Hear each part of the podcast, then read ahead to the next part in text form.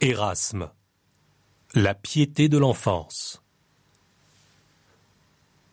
Dialogue entre Gaspard, l'enfant pieux, et son camarade Erasmus. En attendant, trois choses me tiennent à cœur. Quoi donc? D'abord, progresser dans la vertu. Ensuite, si je n'y parviens pas, conserver du moins intacte mon innocence et ma réputation. Enfin, étudier les belles lettres et les disciplines qui me seront utiles, quel que soit mon type d'existence.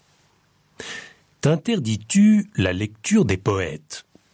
Pas complètement, mais je choisis les plus décents. Et lorsque je tombe sur un passage peu convenable, je le saute, comme Ulysse passa devant les sirènes en se bouchant les oreilles.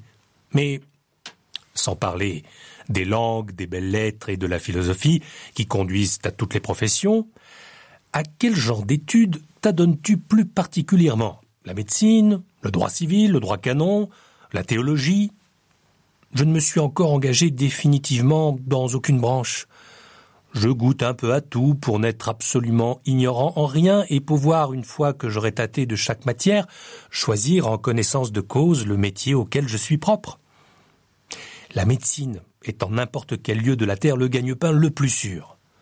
La connaissance du droit ouvre la voie des honneurs, la théologie aurait mes préférences. Si je n'étais choqué par les mœurs de certains docteurs et leurs querelles futiles. Hum.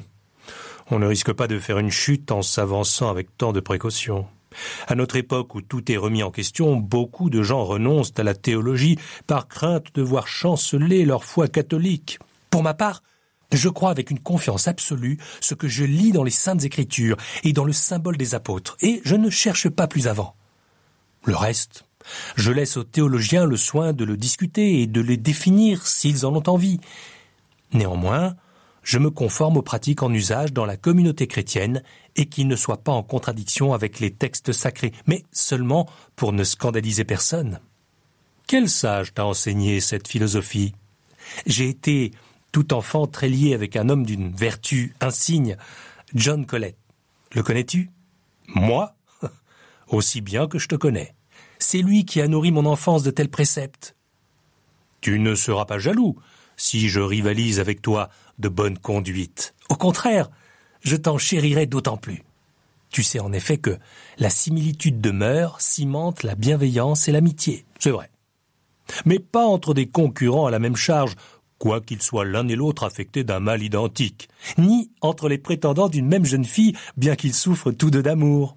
Plaisanterie à part, j'essaierai d'imiter ton mode de vie. Je souhaite que tu réussisses le mieux possible. Peut-être te rattraperai-je. Dieu veuille que tu me devances. Cependant, je ne t'attendrai pas. Chaque jour, en effet, je tente de me surpasser moi-même. Efforce-toi pourtant de me précéder, si tu le peux. Erasme.